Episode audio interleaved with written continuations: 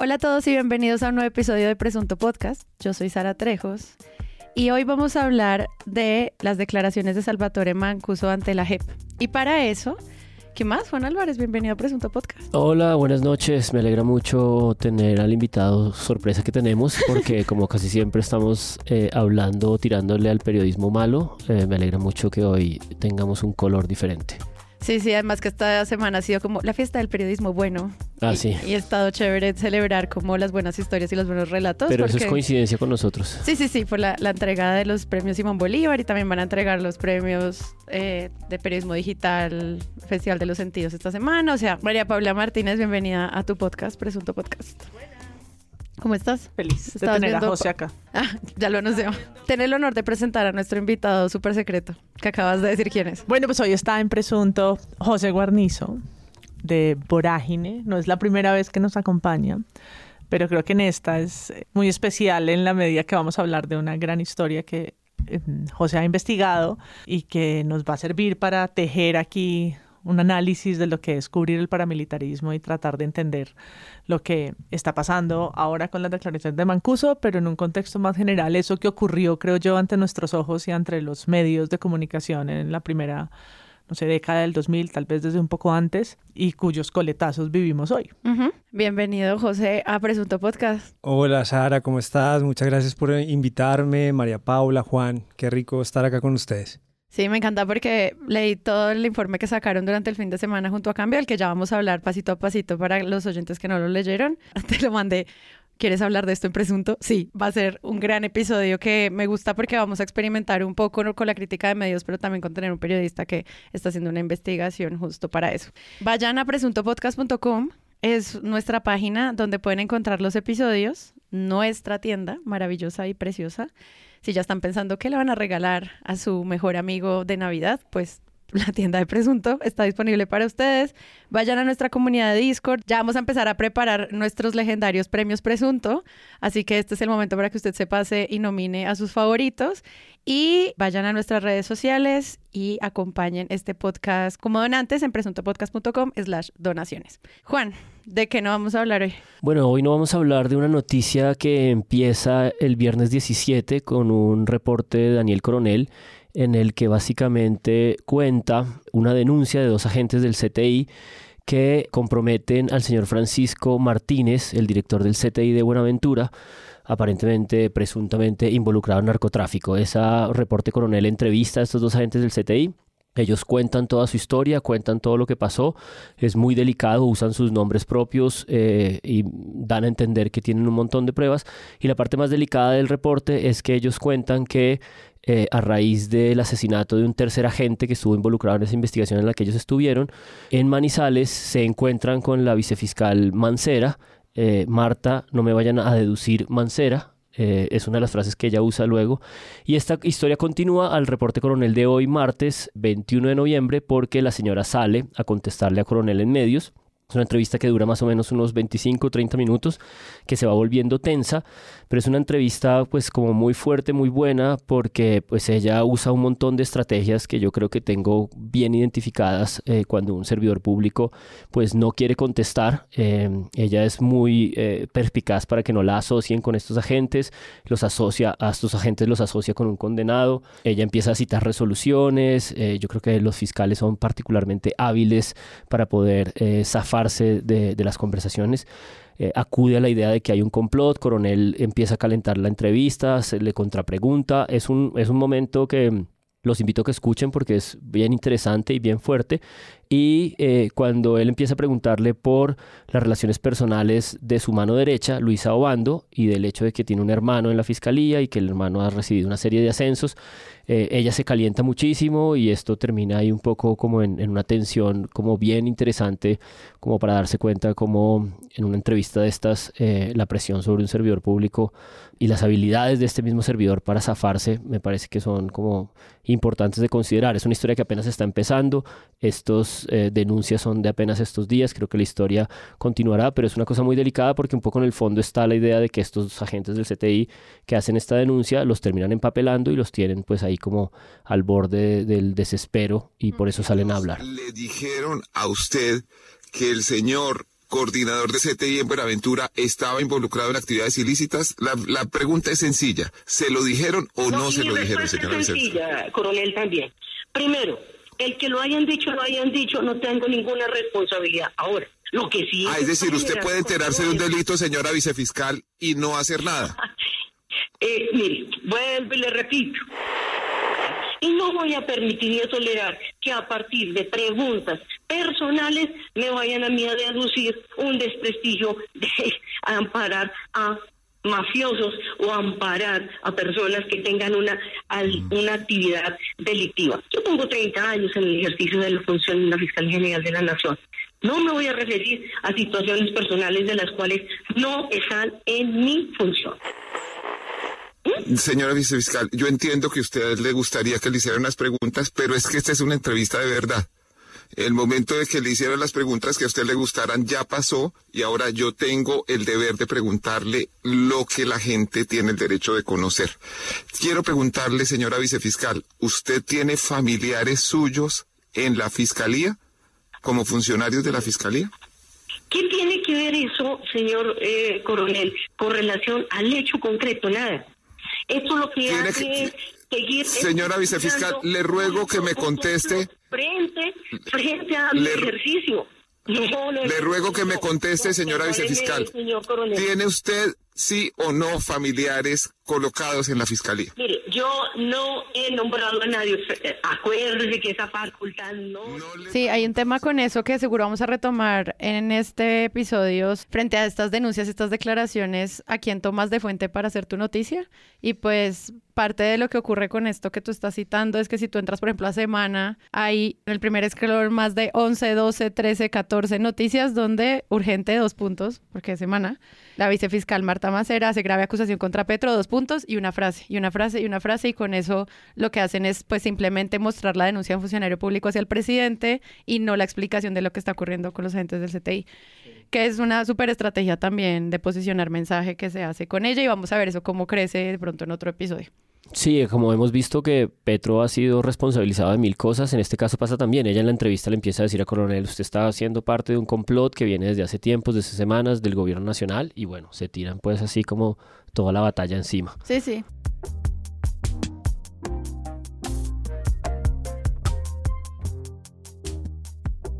Mancuso se destapó ante la JEP. Sorprendentemente afirmó tener pruebas sobre los vínculos que habría tenido el expresidente Uribe con la masacre de 17 personas en el corregimiento del Aro en Ituango, Antioquia, cuando él era gobernador.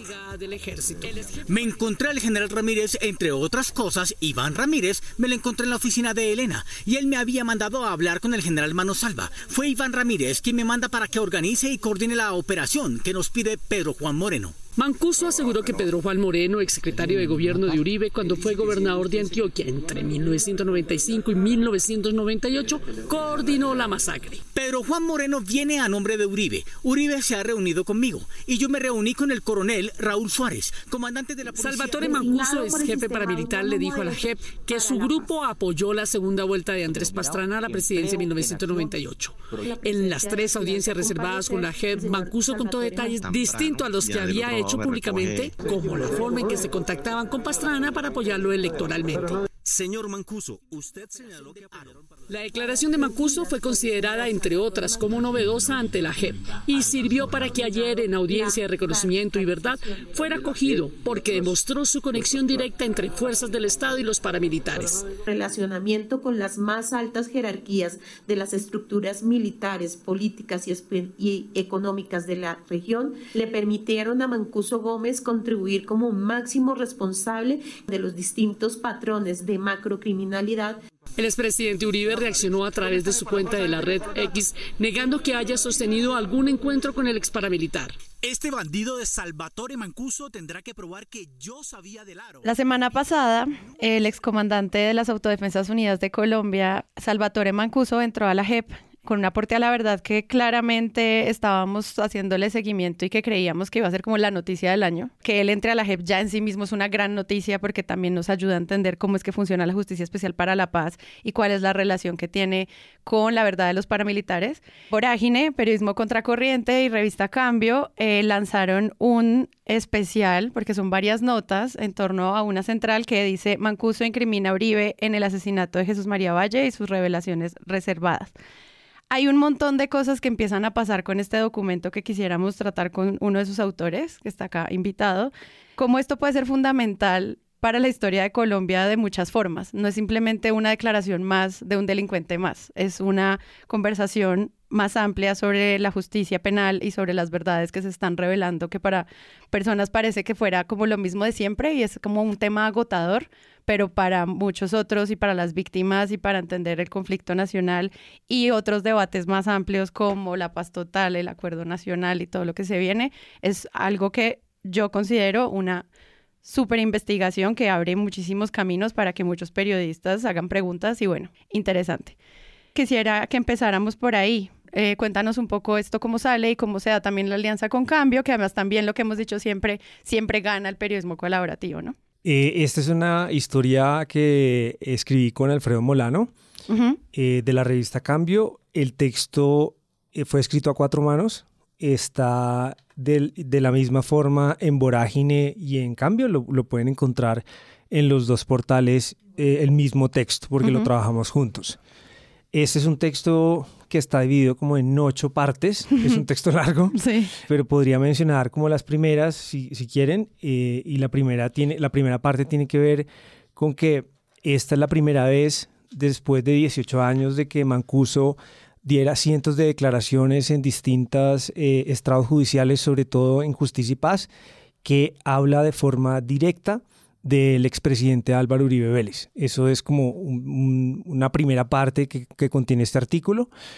Luego, Mancuso, también acá hay una cosa que está en el texto, que tiene que ver con que Mancuso advierte que ya han matado a 15 testigos de Uribe y dice tener temor por su familia, frente a las declaraciones que está dando en este momento ante la JEP. Quisiera como que diéramos un poquito de contexto de esta noticia, porque esta noticia, aunque sale este fin de semana, podría hilarse a mayo. Claro, es que esta es una historia que viene de tiempo atrás, escuchando de nuevo el episodio que nosotros hicimos el 2 de junio eh, respecto a esos casi mes que duraron yendo y viniendo estas declaraciones de Mancuso.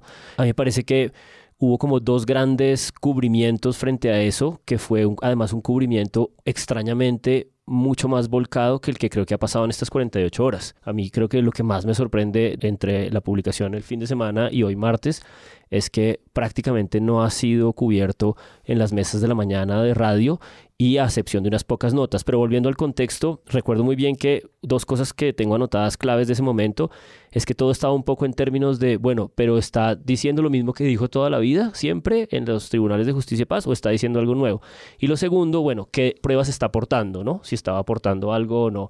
Y una tercera cosa que tengo anotada que me parece importante, que no está por lo pronto en esta nota de vorágine y de cambio, es este problema de el papel de los medios hegemónicos en la consolidación de este eh, discurso paramilitar como un discurso mucho menos grave que las FARC, ¿no? Esta fue la, época en la que las FARC fue responsable de todo. Que sí lo hace en ese momento de sus declaraciones y lo discutimos. Claro, que en ese momento sí aparece como un factor clave pues del interés nuestro. Y en, y en ese orden de ideas lo que me parece como escandaloso y muy fuerte de esta nota y fue la razón por la que me acuerdo que el domingo la abrí y empecé a leer y dije, no puede haber otro tema en presunto del martes que este, eh, es el hecho de que aquí se da una puntada en esa consolidación de una verdad judicial. Es decir, si la JEP lo acepta, como lo aceptó en, en los días anteriores, y quedamos un poco con la incógnita, y luego encontramos la información de esas audiencias reservadas, que es donde estaba como la información gorda, gruesa, que todos nos estábamos preguntando si era algo nuevo, si no, si aportaba pruebas, si no. Creo que aquí hay una respuesta, ¿no? Hay información nueva, hay información nueva muy delicada, hay información nueva muy delicada que me imagino que para que la JEP acepte tiene que ser una información que han contrastado, que están consolidando como una información cierta o, o suficientemente cierta pues me parece que es una realidad constituyéndose judicial muy, muy, muy grave Y creo que eso responde a las razones por las que los medios comerciales grandes de mesas de la mañana no estén tocando esto con la envergadura que creo que deberían hacerlo. Claro, porque hay algo que se habla desde, desde mayo hasta ahora, la consolidación de una élite militar, empresarial y, política. Hmm que podría estar involucrada en estas declaraciones. Y ahí también hay una gran narrativa de quién cubre a esta élite y cómo se nombran a estas personas, que eso es otra cosa que me sorprendió mucho de la vorágine y cambio que era un montón de nombres. No eran los políticos, que uno puede decir, sino nombres puntuales. ¿Por qué no se cubre tanto lo que sucede en el Bajo Cauca antioqueño? Caucasia, eh, son zonas de, de mucha importancia si uno quiere entender la geopolítica del conflicto armado, pero desde los grandes medios, yo diría que es muy opaco y muy poco el contexto que hay. Por eso, cuando uno va a ver lo que ha aparecido estos días en torno a esta información, el protagonista es Uribe con su tweet eh, chistoso de bandido, al bandido y los demás. La respuesta, o sea, el protagonista es Uribe respondiendo y pidiendo una versión, dar una versión libre sobre el paramilitarismo en su defensa y no tanto lo que apareció en las audiencias, que sí, por supuesto, da cuenta de un trabajo de investigación admirable, que es lo que ha hecho Vorágine y Cambio y que pues, José viene hilando desde hace años. ¿Qué estarían cubriendo en el 97, 98? Sí, en el 98, 99, 2000. ¿Cómo registraron estos hechos de los que está hablando Mancuso? Con las editoriales de Pachito en el tiempo, ¿te acuerdas? En esos lugares donde hoy está Hidroituango, ¿cómo se hablaba en ese entonces de lo que sucedía a sus pobladores? ¿Cómo quedaron registradas esas muertes de esos 15 campesinos, esa masacre del Aro? ¿Cómo pasó en su momento? No cómo pasó a la historia 25 años después cuando todos somos más inteligentes y entonces hay justicia y paz y, o hay centro de memoria que va y recupera ¿no? La, lo vivido. Y ahora esa es una, en su momento, hace 25 años. Y la otra pregunta es hoy, ¿no? Hoy los medios que están haciendo con esta información, ¿cuántos se atreven y qué costo tiene hacerlo? A hablar sobre lo que Mancuso está diciendo, con, con todo el contexto y la evidencia que puede haber detrás de ello, y cuántos optan también por una omisión.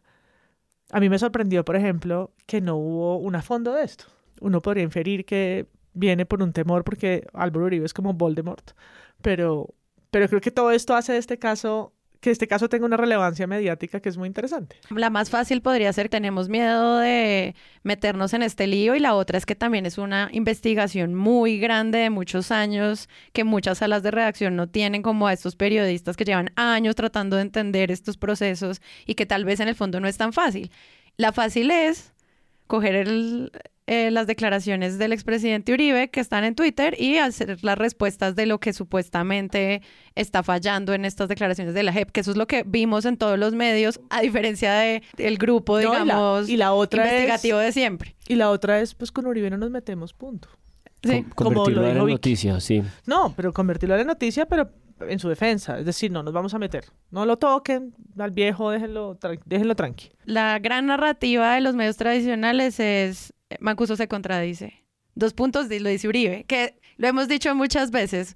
Primer tip para hacer crítica de medios, busquen a quién están citando porque esa realmente es la línea editorial del, que está poniendo su punto ahí. Empezando el texto, hay una oración que dice, su aceptación significa un nuevo horizonte en el esclarecimiento judicial del conflicto armado, pues se trata del paramilitar vivo de más alto rango que en su señalamiento involucra a la élite política, económica y militar de Colombia. O sea, eso es como una tesis de inicio muy potente. ¿Por qué razones crees tú que, en esta historia, en lo que ustedes encontraron de estas audiencias reservadas, hay un nuevo horizonte de esclarecimiento judicial? Habría que leer o escuchar el auto que fue público de la JEP el día que lo aceptaron. Ajá. Ahí se dicen muchas cosas que... fue el viernes, ¿verdad? El viernes.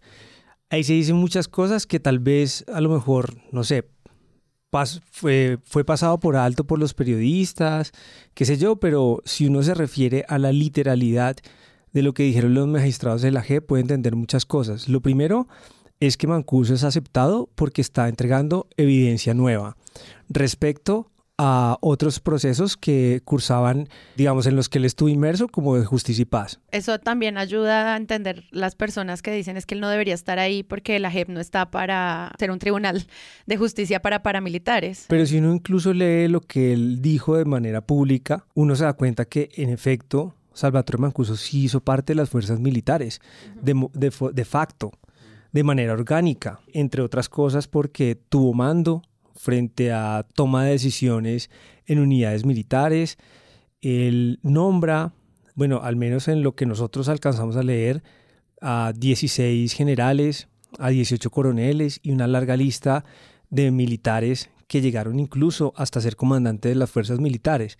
Entonces, esa tesis de que él es aceptado no como paramilitar, sino como miembro de las fuerzas militares, pues uno, uno se va dando cuenta a medida que va leyendo todas las declaraciones y, lo, lo, otro que te iba a decir y que dijeron los magistrados es que la JEP como organismo, digamos, de justicia transicional, se ha dedicado durante todos estos meses a contrastar la información que él entregó, a, a desempolvar expedientes, a revisar expedientes. Y en un trabajo que yo creo que es bastante arduo y al final Mancuso termina mencionando a unas 300 personas y el paso siguiente es que la, lo anunció la JEP ese mismo día, compulsará copias a la Fiscalía, a la Corte Suprema de Justicia y a la Comisión de Acusaciones de la Cámara de Representantes. En uno de los cubrimientos que se hace durante estos días después de, de ese auto, eh, la W entrevista a Roberto Vidal, presidente de la JEP, para básicamente buscar la tesis de si es verdad que está obsesionado con Uribe.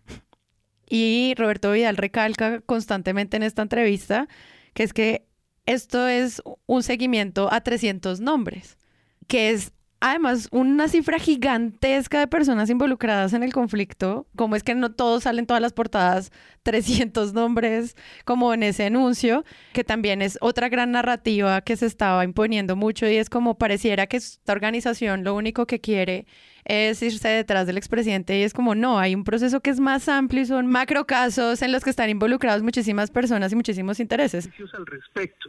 Pero en el tema del caso, de lo que ya la JEP ha dicho, es que hay unos capítulos, ¿no? unos que se reúnen en ese caso 8 que usted menciona, de vínculos muy fuertes entre la fuerza pública y el paramilitarismo que tienen que ser esclarecidos, pero también otros muchos ataques que salen de esa relación.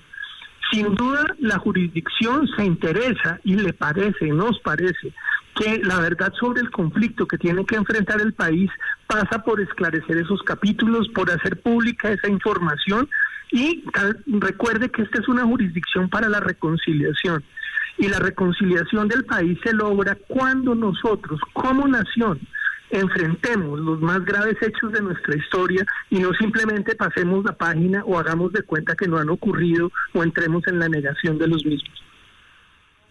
Y a propósito de números, otro número crucial en esa no información y en esa narrativa de que, ah, mira, es que la JEP se estaba destinada para esto, es el hecho de que la JEP no ha aceptado a más o menos 1.500 paramilitares y a este sí, porque esta es una excepción.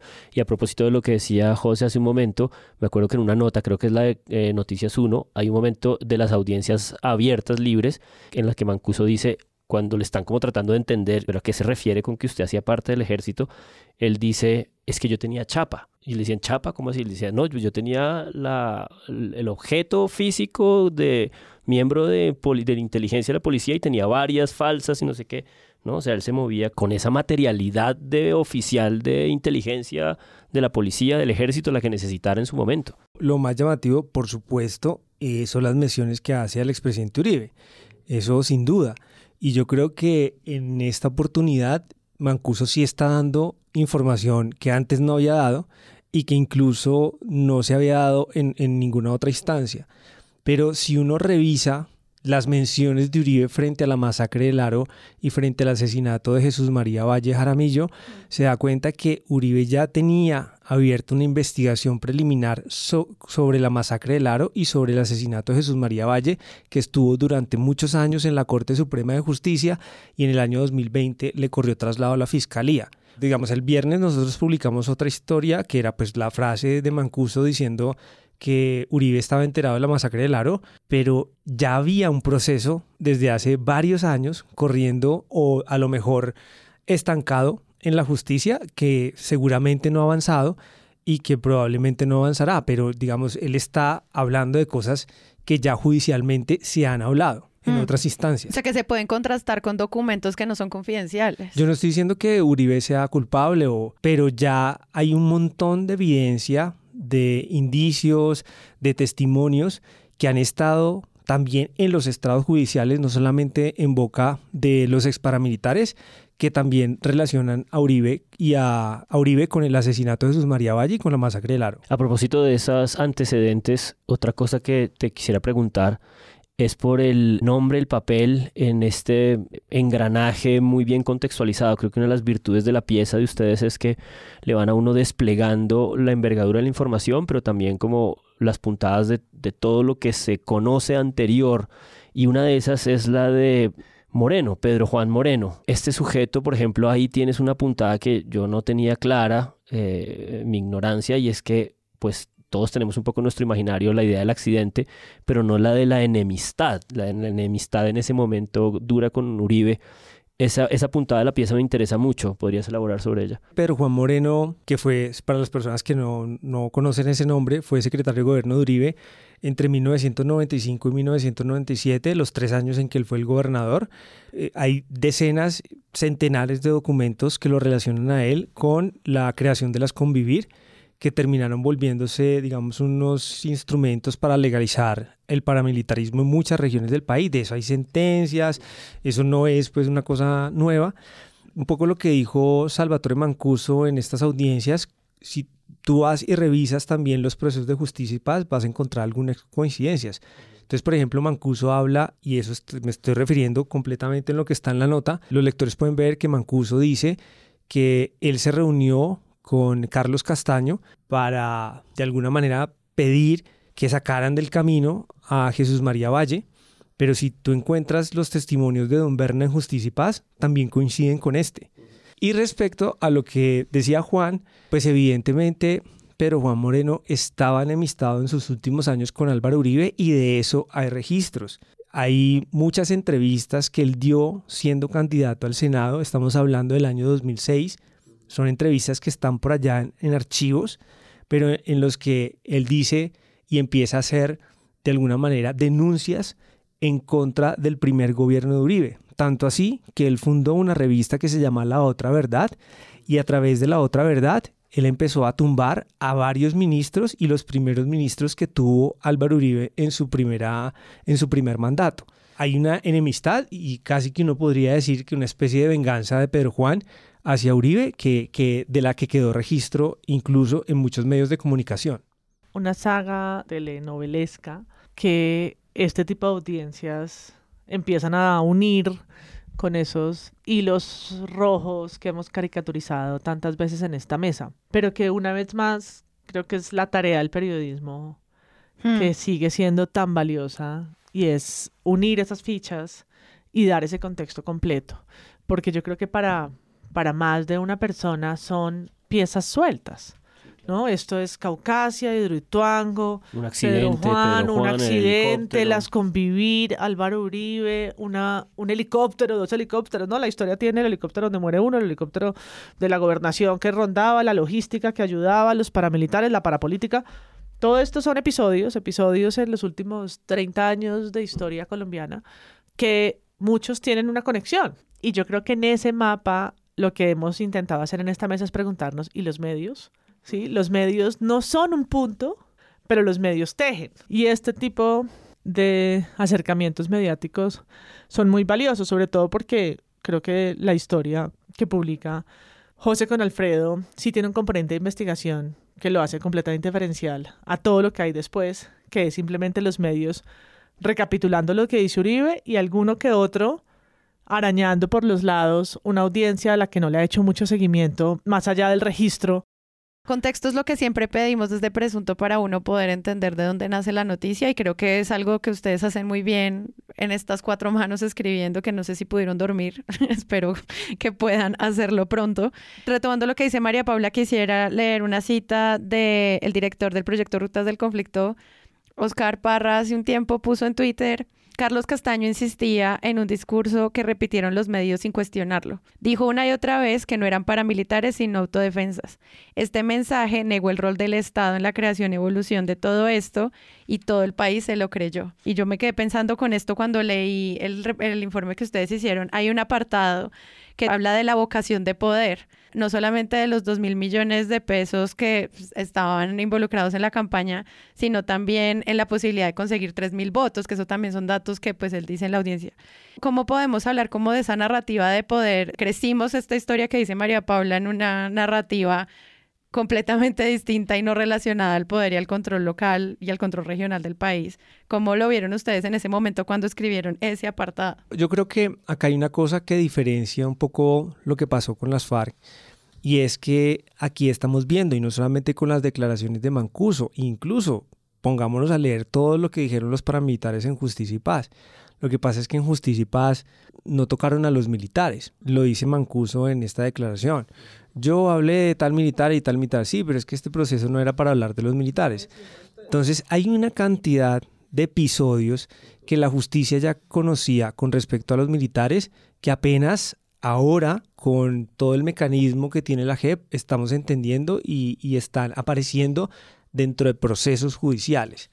Eh, una cosa es rebelarse contra el Estado y operar sin el Estado y otra cosa es trabajar en asocio, en operaciones conjuntas con el ejército y con el Estado y con el poder político. Y es que los paramilitares, ellos decían que controlaban el 40% del Congreso. Al mismo tiempo, hay un montón de militares que son comparecientes en este momento en la JEP y que están confesando un montón de cosas. Lo podemos ver en el tema de los falsos positivos. La JEP ha hecho unos grandes descubrimientos que no había hecho la justicia ordinaria y mucho menos la justicia penal militar en los, en los últimos 20, eh, en los últimos 15 años, 16 años. Y son descubrimientos que la ha hecho la misma JEP porque solamente a través de este mecanismo en el que los militares se someten a la JEP en busca de una libertad, empiezan a, contar y, y la JEP no solamente es un es un lugar donde se recepcionan denuncias, sino que, por ejemplo, el caso de David es el caso más emblemático.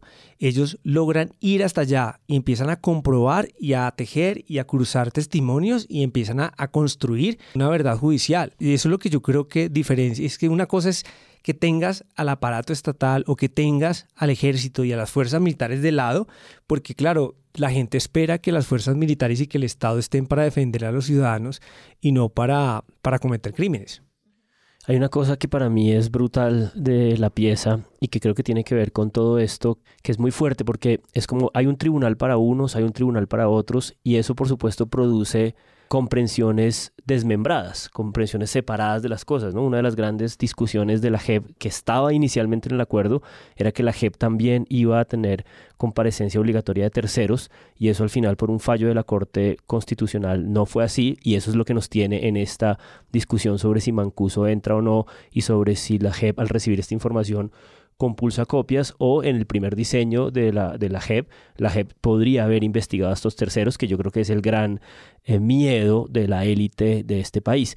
Pero hay una cosa brutal en la pieza que te quiero preguntar por ella, porque claro, me imagino que ustedes teniendo acceso a estas audiencias eh, reservadas, pues son muchas páginas, tuvieron que haber escuchado, leído, no lo sé, y había que elegir, ¿no? Toda pieza de esta es una selección de cosas. Y llega un momento en el que ustedes se detienen en un lugar muy, muy importante y, lo hacen a uno entender esa detención cuando los magistrados le preguntan, bueno, pero ¿por qué? O sea, ¿cuáles eran las razones para, para no solo matarlos porque, porque, bueno, matarlos era una locura que tenía que ver con posicionamiento territorial, tal, y entonces, ¿por qué? Y este señor responde, uno pone en práctica no solamente un teatro de operaciones, sino la puesta en escena de un teatro de horror, así de horrible como suena usted tiene que atemorizarlos tanto que o dejen de apoyar a la guerrilla, o se vayan de la zona, o se enfusilan. Así de crudo como suena.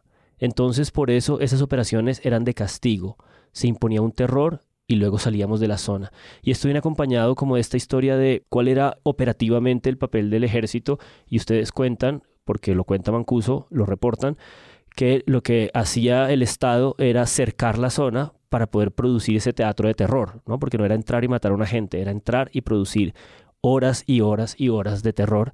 Y en este país hemos escuchado esta historia y hay mucha gente que sufrió ese dolor. ¿Y ustedes cómo eligieron, o sea, cómo, cómo te enfrentas a elegir esos pasajes?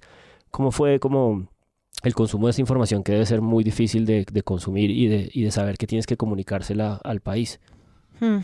Yo creo que mm, muchas veces tuve que tener estas discusiones conmigo mismo porque no podía compartirlas con nadie y luego con Alfredo. Y siempre era como, bueno, esto es más grave. Y después decían, no, no, pero es que esto también, esto es más grave todavía. O sea, ¿qué es más grave? ¿La masacre del Aro o el asesinato de Jesús María Valle? Pero después uno se va dando cuenta que hay cosas que ya se habían dicho, había otras cosas que no se conocían y pues uno va viendo más o menos qué cosas se conocían y qué cosas no. Pero eso que dices, por ejemplo, de, la forma en que operó el ejército cuando hubo esa incursión paramilitar en Ituango, eso mismo denunció Jesús María Valle en la fiscalía antes de que lo mataran. Jesús María Valle denunció una connivencia entre el ejército y los paramilitares en una masacre que tuvo tiempo de durar dos, tres días, sin ningún problema. Y él fue a la fiscalía y dejó constancia de eso. Y hoy lo está retomando Salvatore Mancuso. Lo que pasa es que lo está diciendo Mancuso. Pero esto ya está en otros, en otros expedientes judiciales. Mm. Y Mancuso lo está diciendo porque en muchos apartes él dice, yo estuve ahí, ¿no? Yo estuve, yo estuve presente en esa reunión. Hay momentos que dice, yo tuve que alejarme para responder cosas de las tropas, pero yo sé quién asistió a esa reunión, yo estuve al inicio o al final, sé que se discutió, sé cuándo se definió hacer, y uno lo lee de verdad como, o por lo menos yo lo leía, con una frustración de saber que esas decisiones se tomaban en una finca, que estaban medidas, no solamente la de ir a matar a 15 campesinos en estado de indefensión, como sucedió en el Aro, sino todo el efecto que eso tiene en un terreno que luego sigue termina siendo una hidroeléctrica, pero que está controlada por en un lugar donde, claro, la parapolítica también ubicó hmm. a tantas personas del Congreso y de las gobernaciones y tantos otros que ni siquiera estarán nombrados, pero como los ascensos de las fuerzas militares también pasaban por ahí y quienes eran nombrados coroneles y demás, y como toda esa logística, ¿no? Saber que hay, no sé, personas que van a perpetuar una masacre que se define en una mesa entre señoros, se montan en un helicóptero de la gobernación o son auxiliados por acción o omisión por las Fuerzas Armadas y una población tiene que resistir a esto, terminarse desplazando porque obviamente hay sobrevivientes de esa masacre del Aro que hoy tienen que vivir con esa impunidad. Ante sus ojos pasó esto con las fuerzas militares y no, la cosa sigue y está la hidroeléctrica y y 20 años después estamos tratando de volver a ese momento y las personas que se han atrevido a hablar sobre esto, como ya lo dijimos, muchas de ellas están muertas, ¿no? Como esto sigue teniendo un costo altísimo y el mismo Mancuso está temiendo las repercusiones que pueda tener para él, no solamente para su eventual libertad o negociación, sino para su familia, él habla de sus hijos y de su ex esposa en particular. En todo este engranaje extenso y muy bien armado que ustedes plantean, hay otro nombre que a mí me parece muy importante y que me parece poco eh, presente en la opinión pública y es el del general Iván Ramírez Quintero eh, de la inteligencia militar. Iván Ramírez es un eh, ex militar, ex general, que en este momento está en la JEP como compareciente por el tema del exterminio de la UP. Pero es un militar muy importante porque ha estado en muchos de los episodios que narra Salvatore Mancuso. Él asegura, dice Mancuso, y así lo está en la nota, que fue él el que le dijo que fuera a la cuarta brigada a hablar con el general Manosalva para el tema del aro. Pero Mancuso dice en su declaración, y yo creo que esto es, me parece que es lo más novedoso incluso de todo el texto, aunque hay un montón de cosas pues que no se conocían, pero de las que más me impresionó es que Mancuso dice que el general Iván Ramírez lo amenazó recientemente para que no hablara. Yo le decía a Alfredo, ¿quién se atreve a amenazar a Salvatore Mancuso? Pero pues eso es su testimonio. No sabemos si, si lo amenazó o no, pero la versión de Mancuso es que el general Ramírez era un militar al que muchas personas le tenían miedo porque él había trabajado siempre en inteligencia y él sabía lo humano y lo divino de cada persona porque había hecho su carrera, toda su carrera en el área de inteligencia.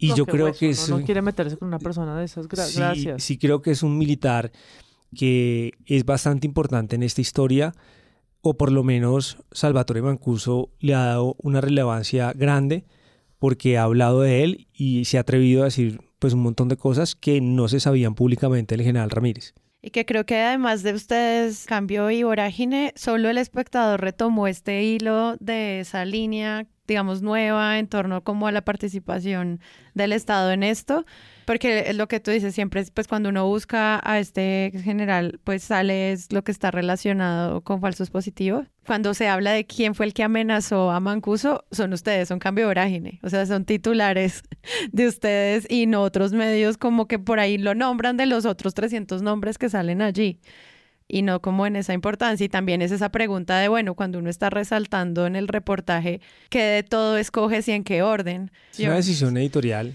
siempre de jerarquizar un poco pues la cantidad de información. Yo creo que lo de Jesús María Valle es muy grave. Bueno, no, nos fuimos por ahí como titulándolo por ese lado, pero pues dice cosas muy directas y yo creo que hay que, eh, basta revisar la, ya ha habido sentencias en el caso de Jesús María Valle, ha habido un libro de María McFarland que hace énfasis pues en lo que le pasó a, Jesús María Valle por denunciar, hay denuncias de él en la fiscalía, o sea, hay un montón de piezas regadas alrededor de este caso que Mancuso lo que viene haciendo acá en este caso es poniendo una pieza más de todo ese rompecabezas y que la justicia tendría que entrar a evaluar en este momento. Claro, que eso también es el camino para uno entender otros contextos, cuáles son los otros paramilitares que están pidiendo entrada a la JEP y qué información van a dar de estos nuevos casos que quedaron abiertos con estas preguntas que no están resueltas ahora. Y ahí entonces uno también puede empezar a hacerse la idea de, bueno, ¿qué quieren decir estos otros y qué información nueva van a traer para, por ejemplo, la postulación de un fiscal en el país? que esa es otra investigación. Sí, a mí también me interesa mucho la puntada de la registraduría, pero te preguntaría... ¿De la fiscalía? No, de la registraduría. De la registraduría, porque también son las, también son los sufragios y que la... también me parece muy delirante porque uno suponía como la presión paramilitar como una presión más eh, bárbara y simple. O sea, nosotros tenemos las armas, ustedes votan por los que le decimos y punto. Pero esto eh, muestra un poco esta... Mm, institución, la registraduría, eh, digamos, infiltrada en su operatividad, ¿no? Como sumándole eh, esta idea de que no era con ese tipo de violencia directa, sino tomando los tarjetones que sobraban de las personas que no votaban y probablemente porque a esos eran los que habían amenazado con armas de que no fueran a votar y llenando esos tarjetones, sea, me pareció también una pieza de información como muy sutil y muy importante. Otro de los puntos del reportaje que llama mucho la atención es cuando Mancuso no solamente habla de Álvaro Uribe, que se lleva pues todos los reflectores, sino de otros políticos relevantes en el panorama incluso actual, como la Forí, pues que está sentado negociando el ELN, paz con el ELN, el presidente de Fedegan, sino también con eh, Sebas Pretel, la, elección de Mario Iguarán como fiscal general de la Nación, Serpa, y por supuesto, pues como eso también termina conectando pues a otros a otras personas como Macaco, pero quedémonos en los políticos relevantes y sobre las declaraciones que da Mancuso periodísticamente nombrarlos y conectarlos allí, cómo organizaron esa información. Los políticos y los dos generales, Rosso y Naranjo, que son como estos superhombres en nuestra historia. Claro. Es que yo creo que la importancia de estas declaraciones de Mancuso, incluso más allá de las audiencias reservadas o de las que se hicieron públicas, es que es el excomandante paramilitar de más alto rango vivo que está hablando de la élite más importante política y militar del país. O sea, es, ahí está un poco la dimensión de que es que no lo está diciendo una persona después de Carlos Castaño y Vicente Castaño, Salvatore Mancuso fue el paramilitar, el comandante paramilitar que más poder tuvo y que más penetración tuvo en todas estas élites. Entonces, cuando él habla de Serpa, cuando él habla del general Naranjo, cuando habla de Rosso José Serrano, cuando menciona a Serpa, cuando los menciona todo eso, a todos estos personajes en situaciones comprometedoras, si no fuera ante la JEP, si fuera ante, ante cualquier otro estrado judicial. Estamos, por supuesto, hablando de la justicia transicional, pero yo creo que esto lo está diciendo ante una instancia judicial. Esto no, no, no, lo está diciendo pues a un amigo, no lo está diciendo, lo está diciendo el paramilitar, el comandante paramilitar vivo de más alto rango. Y pensemos en qué fueron los paramilitares y qué fueron las autodefensas y hasta dónde lograron penetrar en las distintas capas de esta sociedad colombiana. Cuando hablan también del general Barrero, algo que ustedes mencionan ahí son todas las investigaciones que Vorágines ya ha hecho sobre las tierras que se desclaman como despojadas y entonces uno empieza a ver como todos estos villanos entrelazándose como de maneras coherentes en este relato, que una de la gran narrativa que hemos visto con el cubrimiento de Mancuso siempre ha sido porque vamos a creerle a este a este delincuente. Pones un, ejemplo buenísimo del general Barrero. Nosotros habíamos hecho una nota que no nació ni de las versiones de Mancuso ni de nada. Un día estábamos poniendo, buscando qué propiedades tenían políticos, militares. Y, Así como cuando uno está buscando. Haciendo un trabajo. de reportería, haciendo trabajo de reportería. Excavando el archivo. Y de pronto aparece el general Barrero con unas tierras en Montes de María y luego empezamos a ver que en las, en las eh, certificaciones de tradición de, de esas tierras había procesos de reclamantes de tierras. Sí. Y luego empezamos a ver cómo hubo una incursión paramilitar en todas esas zonas y cómo nos empezamos a dar cuenta que había un montón de personas que habían asesinado a los paramilitares y ahí en esas tierras es donde llega el general que llegó hasta ser comandante de las fuerzas militares. Claro, y que ahorita las declaraciones de Mancuso dice, no, pues nosotros le pusimos una mensualidad al coronel Barrero que de 10, 15 millones y uno...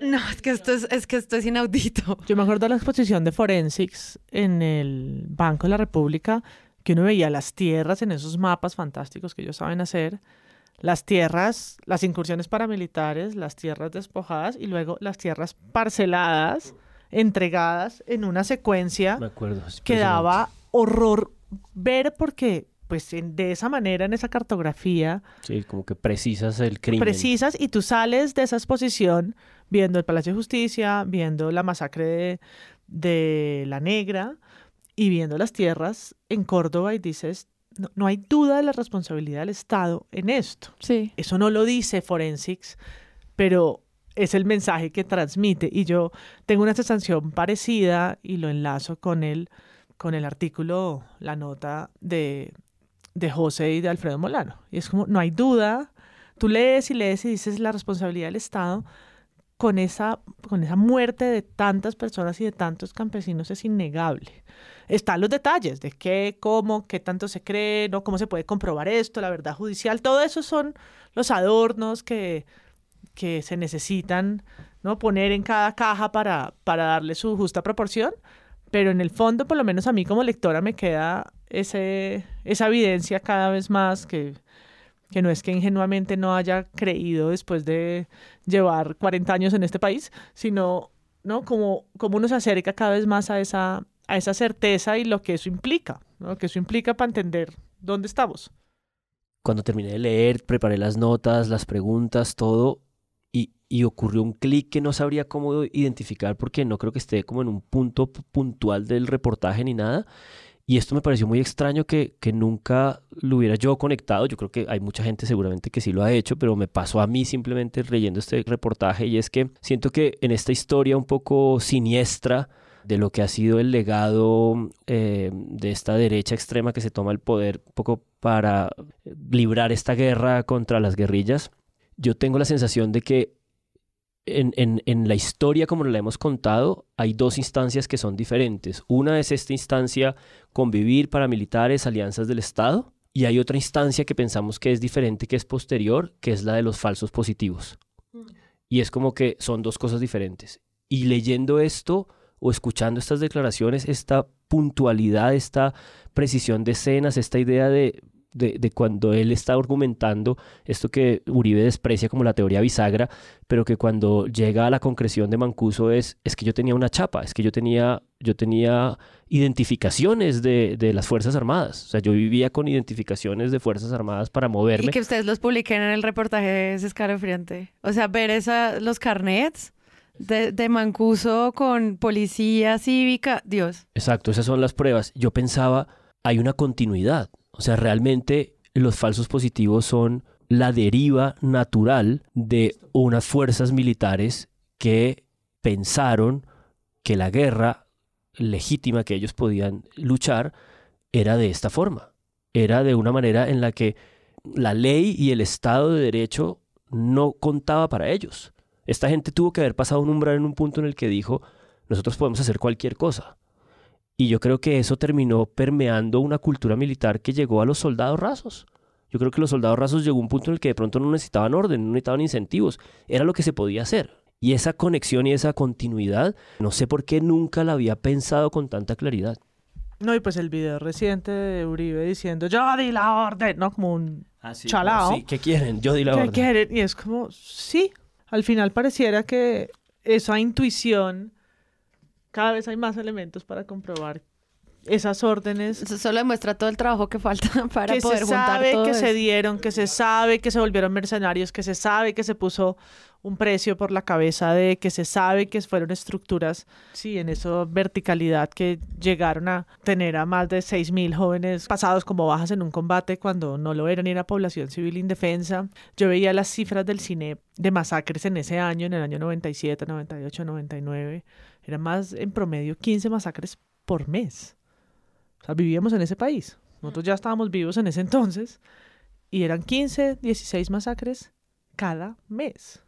Y yo siempre me he preguntado cuál, y la Comisión de la Verdad lo hizo también. Y se le preguntó, y le preguntó a los medios, y le preguntó a los periodistas con mucha más experiencia y también con muchos menos recursos, porque no se pueden juzgar con las herramientas de hoy, pero también les preguntó, ¿ustedes cómo contaron esto? ¿Cómo registraron esto? ¿Qué estaba pasando?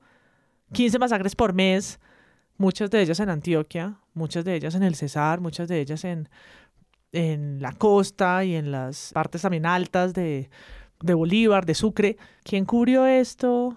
¿Cómo estas personas civiles que aparecían muertas quedaron registradas a la memoria? ¿Cuál fue el papel que tuvieron los medios para arriesgarse? Porque muchas se arriesgaron a contarlo y muchos también decidieron hacer silencio. Yo escuché hace unos días a la directora de un medio decir, cuando le preguntaron por los falsos positivos, decir que los falsos positivos habían sido un error y que ella no veía pues como un militar levantándose una mañana diciendo, uy, hoy vamos a matar a tantos civiles. Y eso refleja un poco, bueno, eso refleja muchas cosas, pero también un desconocimiento muy grande sobre el tipo de delito que eran los falsos positivos. Los falsos positivos tenían varias etapas. La primera era planearlo, luego ejecutarlo y luego ocultarlo. Y ir a buscar a una, una persona a, un barrio en Medellín llevársela hasta otro lado, eso no es un error. O sea, se van a buscar unos chicos a un lado, a Suacha, se, se, los llevan hasta Norte de Santander, los ejecutan, pero además de ejecutarlos, les cambian la ropa, tienen que legitimarlos. los inhuman, los sepultan como NNs, pero antes de sepultarlos los muestran en una rueda de prensa como guerrilleros. O sea, hay una operación muy grande y no es cualquier operación. Entonces, eso no es un error y todo lo que hemos escuchado en las audiencias, nosotros le hemos hecho mucho seguimiento a los falsos positivos en, la JEP. Y sí, muchas veces se levantaban a decir a quién vamos a matar hoy. Sí. Porque están en las audiencias, están en las declaraciones de los mismos militares. Hoy necesitamos matar a tantas personas. Ahí yo recuerdo en esa audiencia de reconocimiento que se hizo en Valledupar del batallón La Popa, en la que mataron tantos indígenas, ¿no? Tantos indígenas asesinaron el batallón La Popa. Un señor iba un día a salir de su casa, eso lo dijo un compareciente y eso está probado en, el proceso judicial. Iba a buscarle una torta de cumpleaños a su hija. El día en que lo agarraron los soldados, se lo llevaron, lo mataron, lo hicieron pasar como guerrillero. Y esa niña, esa chica que estaba ahí, ya es adulta y estuvo ahí en esa audiencia de reconocimiento escuchando cuando el soldado le dijo eso. Entonces no eran simples errores. Mira también. Ni casualidades, ni, ni no, bajas de combate, ni fuego cruzado, son planes. Y además de, de ese plan de la planeación, de ejecutarlo y de ocultarlo, porque el hecho de, de, presentarlo como guerrilleros ya es un plan de ocultamiento, vino todo un discurso de negación que escaló a todas las esferas políticas.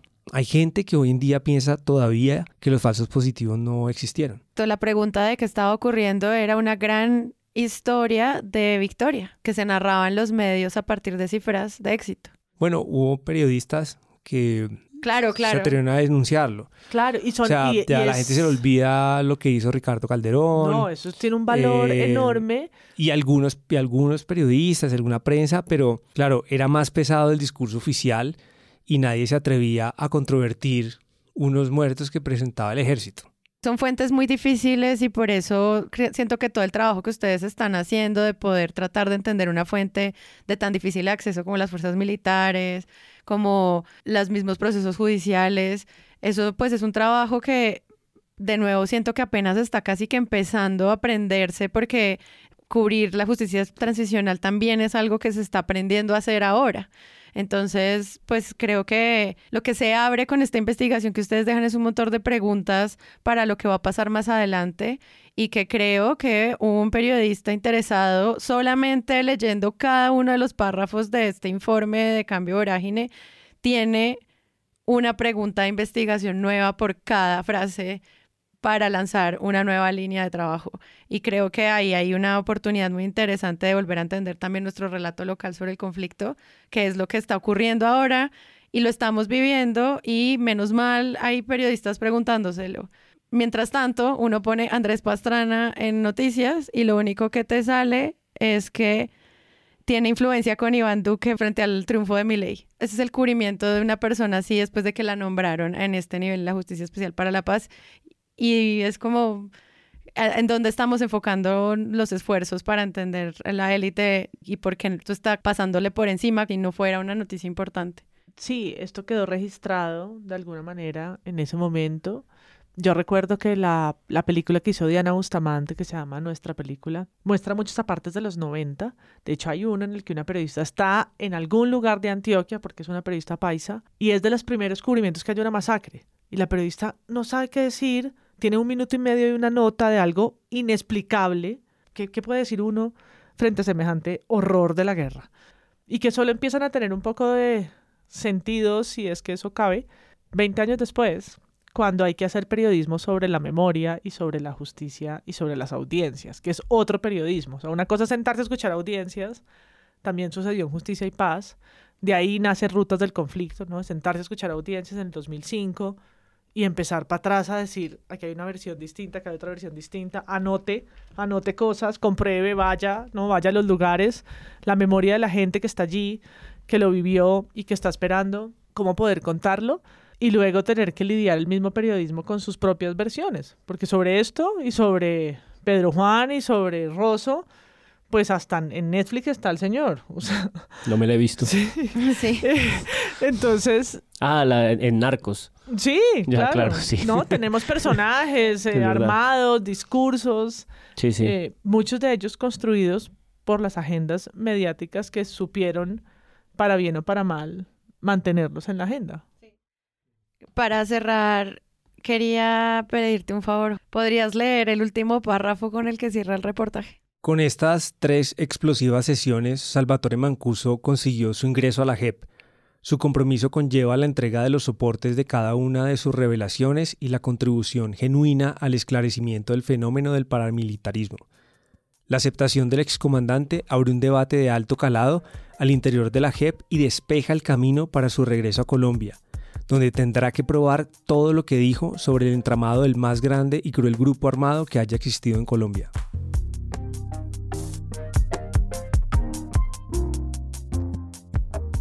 Si les gustó este episodio y quieren apoyar este podcast, los invitamos a que lo compartan en todas sus redes sociales. Esa es la mejor manera de crecer. Presunto Podcast es producido por Sara Trejos con el análisis de Santiago Rivas, María Paula Martínez, Juan Álvarez y Andrés Páramo. La postproducción la hacemos Rodrigo Rodríguez del Oro Podcast y yo. Nuestra asistente de producción es Paula Villán de Sillón Estudios. Les invitamos que visiten presuntopodcast.com donde pueden ser donantes y parte de la membresía de Presunto. Con su ayuda podremos financiar este proyecto y diseñar mejoras para ser sostenibles y salir cada semana. Al mismo tiempo, en la misma página pueden encontrar el ingreso a nuestra comunidad de Discord, que si no saben qué es, imaginen un super chat donde cada tema tiene su propio canal desde una selección de memes y titulastres, pero también canales de crítica de medios sobre periodismo de género, internacional, ciencia, político, cultural y chequeos. También pueden escucharnos en nuestro canal de YouTube y en todas las plataformas de podcast. En algunas de esas plataformas nos pueden dejar calificaciones y comentarios. Eso siempre ayuda a que otras personas nos encuentren. Presunto Podcast es producido en Sillón Estudios, una red de podcast independiente donde pueden encontrar otros podcasts. Gracias a ustedes por escuchar. La próxima semana esperen un nuevo episodio.